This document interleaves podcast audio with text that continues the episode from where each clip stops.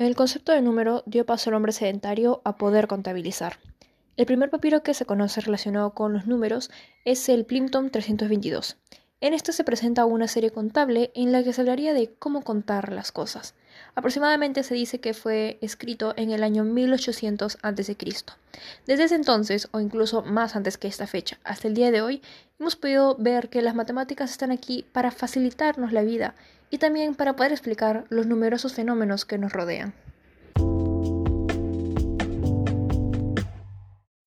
Hola, soy Daniela Peñaranda y en esta oportunidad yo quiero hablarles sobre las diferentes preguntas que rodean a las matemáticas. Por supuesto, para entender mejor, es necesario saber qué son las matemáticas.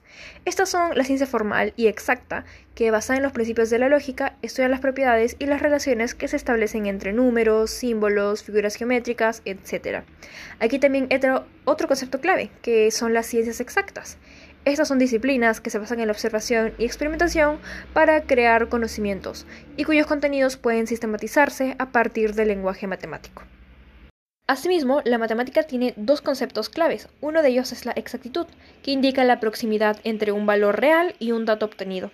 Y también encontramos la precisión, que se refiere a la dispersión del conjunto de valores obtenidos de mediciones repetidas de una magnitud. Cuanto menor es la dispersión entre estos valores, mayor es la precisión. Gracias a la exactitud y a la precisión, las matemáticas no se han encerrado solo en su mundo. También estas han sido aplicadas en otras ciencias, ya sean las naturales o las sociales, y han aportado bastante a cada una de ellas. Para empezar, podemos encontrar las ciencias naturales. Entre ellas está la física. La física y la matemática van de la mano. Prácticamente se piensa que el lenguaje de la física es la matemática. Un gran ejemplo de esto, de la aplicación de las matemáticas en la física, fue cuando se descubrió Neptuno.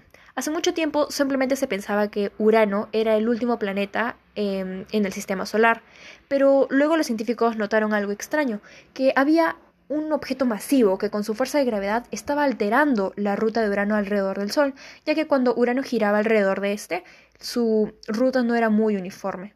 Así que al hacer diferentes cálculos y recurrir a las matemáticas, lograron definir que efectivamente existía otro planeta, que denominarían Neptuno. Otro ejemplo está relacionado con lo que es la biología.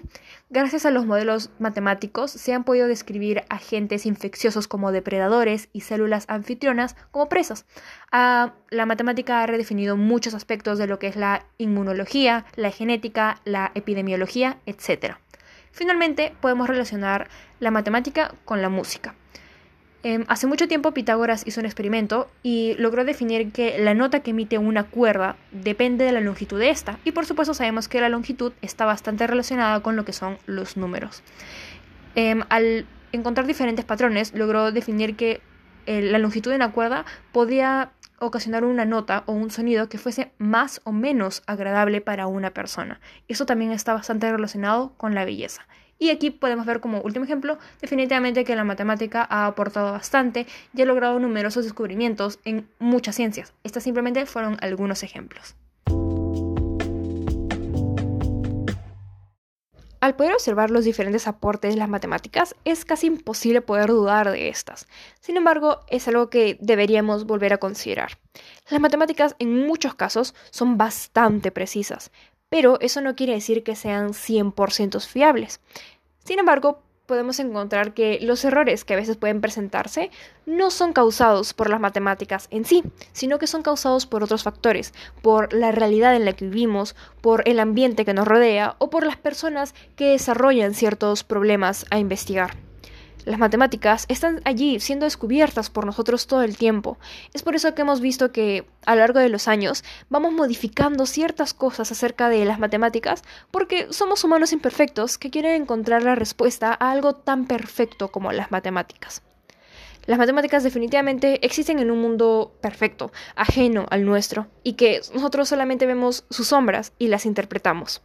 Es sorprendente que con las matemáticas hemos podido descubrir numerosas cosas que ni siquiera hubiéramos podido imaginar. Gracias a ellas hemos podido explorar mucho más de lo que nuestros sentidos permiten.